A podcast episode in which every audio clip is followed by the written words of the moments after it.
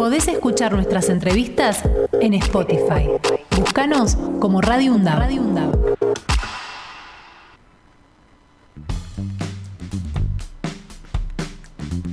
9 y 33 de la mañana. En un ratito nada más comienza una movilización del Polo Obrero a Desarrollo Social que está prevista para las 10 de la mañana. Así que estamos en contacto eh, con uno de sus referentes, con Eduardo Beliboni. Eduardo, buen día, ¿cómo le va?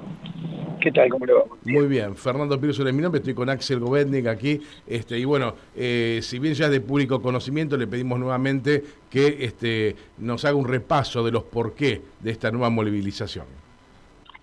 Mire, nosotros estamos llegando a un fin de año que ha sido muy difícil para la población trabajadora en general, para los jubilados, particularmente para los precarizados, la gente que tiene un subsidio, un plan potenciar trabajo, porque se ha venido cayendo todos los salarios, las jubilaciones y también los programas sociales este, a, lo que es este, el proceso inflacionario que está pulverizando los ingresos fijos. La inflación corre por un por un ascensor y los salarios van por la escalera, así que siempre pierden frente al proceso inflacionario. Esto hace que eh, muchísima gente inclusive caiga en la pobreza, en la indigencia y se aumente la demanda social.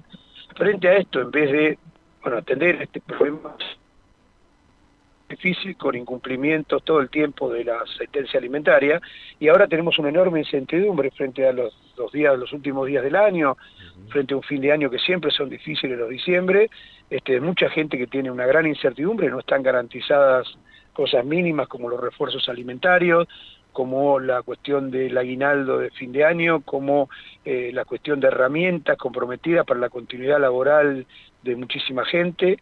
Por lo tanto, esta protesta tiene ese objetivo, es un reclamo al gobierno actual, a la ministra Tolosa Paz, que este, entendemos no ha cumplido y todavía tiene eh, mandato para hacerlo, el gobierno termina el 10 de diciembre, tiene compromisos con la gente que más lo necesita y tiene que cumplir con sus obligaciones. Eduardo, buen día. Axel Govendi lo saluda. Quería... ¿Qué tal? ¿Cómo le va? Eh, quería preguntarle acerca, bueno, ¿cómo ve el panorama a partir del 10 de diciembre cuando asuma Javier Milei, sobre todo haber dicho que iba a cortar todos los tipos de planes y todo el tipo de asistencialismo? ¿Cómo lo ve?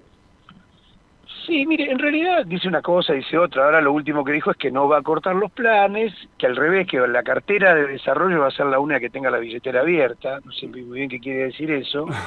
Pero este, eh, eh, yo, por supuesto, creo que el gobierno de Milei va a ser muy, muy perjudicial para los trabajadores y el pueblo. A lo mejor a alguna gente le va bien, como suele ocurrir. Sí, ¿no? Cuando al pueblo le va mal, alguien hace negocio. siempre ocurre, siempre ha ocurrido y eso es así. No es que a todos los argentinos nos va mal, como dicen algunos, los políticos suelen hacer estas declaraciones así. Queremos que a todos los argentinos les va bien. Bueno, les aclaro que ahí hay una contradicción de términos, porque cuando a algunos argentinos les va muy bien, a otros les va muy mal, y a la mayoría les va muy mal cuando a algunos les va muy bien. Y sabemos de lo que estamos hablando. Como el gobierno de Milei es muy parecido en, su, en sus anuncios, en sus premisas, y en lo que inclusive reivindica como el mejor gobierno de la historia, que fue el menemismo, y yo lo viví muy, muy, muy en carne propia porque era ferroviario, imagínese, ferroviario, ramal que para, ramal que cierra, imagínese, ya sé lo que viene.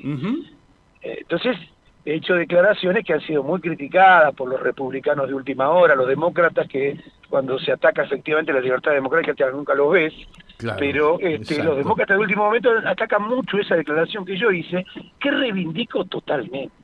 Si a mi ley le va bien con los planes de reventarle la, cabeza a los jubilados, a los trabajadores jubilados les va a ir mal. Si mi ley triunfa con los planes de liquidar las empresas públicas, inclusive algunas muy, muy valiosas como es IPF, a nosotros al país le va mal si revienta, porque ya ocurrió, ya ocurrió que reventaran las joyas de la abuela, que vendieran todo, y no nos fue bien, nos fue mal a todos. Entonces las que me critican porque yo digo, quiero que le vaya mal al gobierno de mi ley, como si eso significara que yo quiero que le vaya mal a, la, patria o al, o al, país. No, yo quiero que le vaya mal a los planes de asesinato que tiene mi ley contra los trabajadores. ¿Cómo no voy a querer eso? Ya, ya hay un momento que hasta me, enojo por, por la falta de, razonamiento del sentido común. Si una persona te dice, voy a entrar a tu casa, voy a matar a tu mujer, te voy a robar todo y te voy a vender el auto, ah, ojalá tenga éxito en su gestión. No, por supuesto que no. Exactamente. está clarísimo, está clarísimo, Eduardo. Eh, Eduardo, en las últimas horas, a partir de que se supo que comienzan las movilizaciones este, piqueteras, eh, empezaron a salir memes en las redes sociales, este, uno ya está grande y no las consume demasiado, pero andan diciendo por ahí que este, los piqueteros ahora salen y que durante el gobierno de Alberto no salían nunca, por ejemplo. Este, tengo, una varice, tengo una varice de haber salido, que las vengan a ver las varices.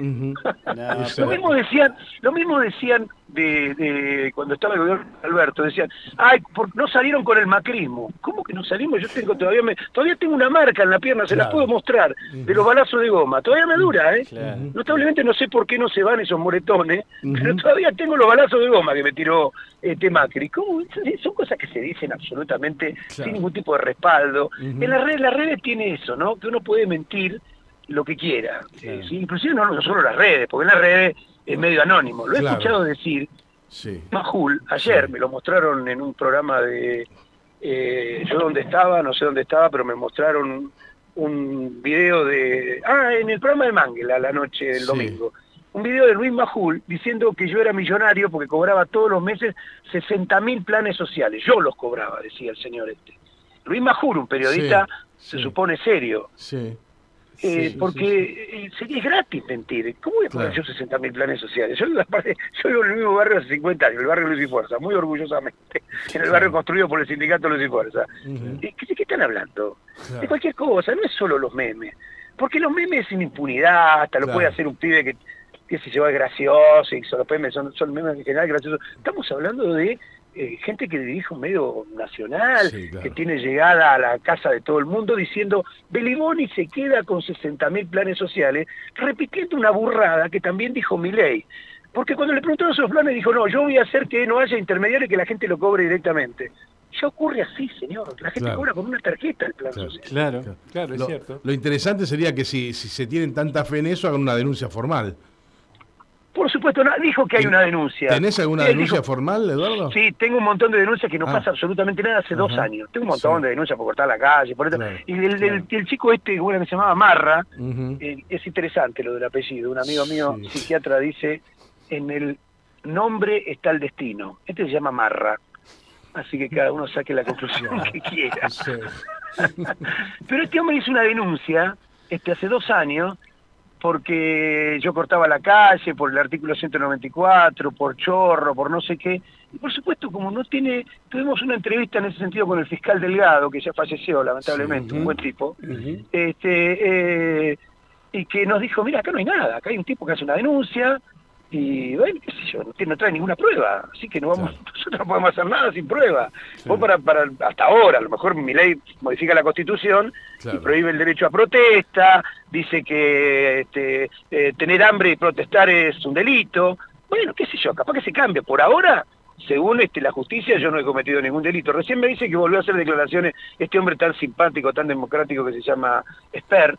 Ah, este, pero por, lo que leí hasta ahora, por lo menos sacó una de sus declaraciones anteriores, porque antes de las elecciones, cuando él quería que iba a ganar y se pasó a Cambiemos, ahora volvió a ser libertario, ¿no? Esta gente tiene unas convicciones bárbaras. Este, dice que eh, yo tendría que estar preso. Bueno, bajamos un poco un cambio, porque antes decía que tenía que, para, para mí había bala o cárcel. Por lo menos ya no es balas. Bueno, ya que, ya que mencionás eso, Eduardo, eh, eh, cómo se están preparando, no, de, no, no sé, ¿ustedes no, descartan la posibilidad de una represión fuerte? Mira, descartar eso en la Argentina es no haber vivido en el país. Ahora, todos los que reprimieron les fue mal. Todos los gobiernos que reprimieron no les fue bien, porque la represión tiene que ver con la concepción que tiene el gobernante. Si yo reprimo y resuelvo el problema, de ninguna manera. Si no resuelve, sobre todo cuando es que es un loquito que le tiró piedra a alguien, sino que son miles y miles de personas que dicen, señor, usted no está mandando la comida al comedor popular. ¿Cómo reprimís eso? Son 50.000 personas en la Plaza de Mayo. Ahora, va creando un clima que es peligroso. Un clima en el que un loquito puede llevar adelante lo que el gobierno no puede hacer de hecho, porque no se puede ah. reprimir una movilización de 50.000 ah. personas. Eso es otra cosa, estamos hablando de un enfrentamiento ciudadano, digamos. No, puede ocurrir como ese grupo, que todavía no está muy claro a quién respondía, que agarró un revólver y le apuntó a la cabeza a Cristina y gatilló. Sí. También puede ocurrir eso. Pero yo no veo la, no veo que el gobierno, cualquiera sea el gobierno, ¿eh? no haya sacado conclusiones de la represión. la represión nunca ha servido para absolutamente nada, excepto para generar una, un repudio a los que reprimen. Ya ocurrió con Costiqui Santillán, con Mariano Ferreira. Sí, claro, los muertos los ponen siempre los mismos.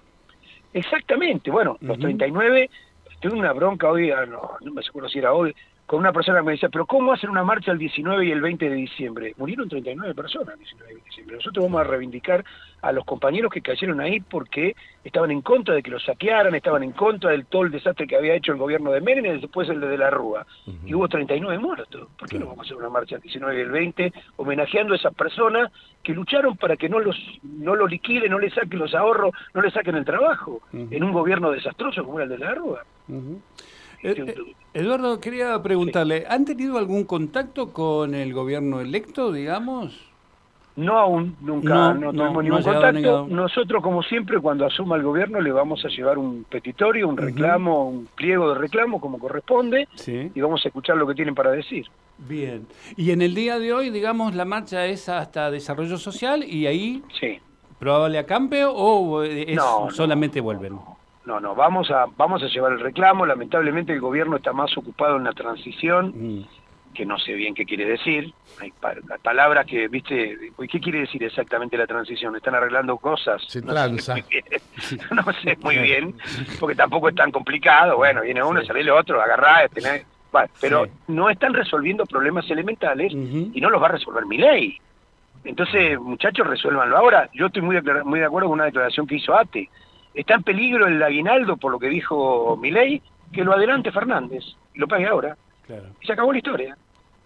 Ah, no, pero le quieren cuidar las finanzas a Milei. Bueno, entonces, si esa es la transición, al demonio con la transición. Pues la verdad que lo que importa es que los trabajadores de ATE cobren el aguinaldo. No que le, le, expliquen dónde está el baño a Milei en la Casa Rosada. A mí que me importa. Eduardo, faltan 15 minutos para el inicio de la marcha. Lo vamos a liberar, como siempre, el agradecimiento eh, por eh, tener siempre bueno, que alguien quiera mi liberación, después de que tanta gente quiere mi prisión, que alguien quiera mi liberación me da una alegría. Está muy bien. Hasta cada momento, Eduardo. Hasta siempre. Podés escuchar nuestras entrevistas en Spotify. Búscanos como Radio UNDAV.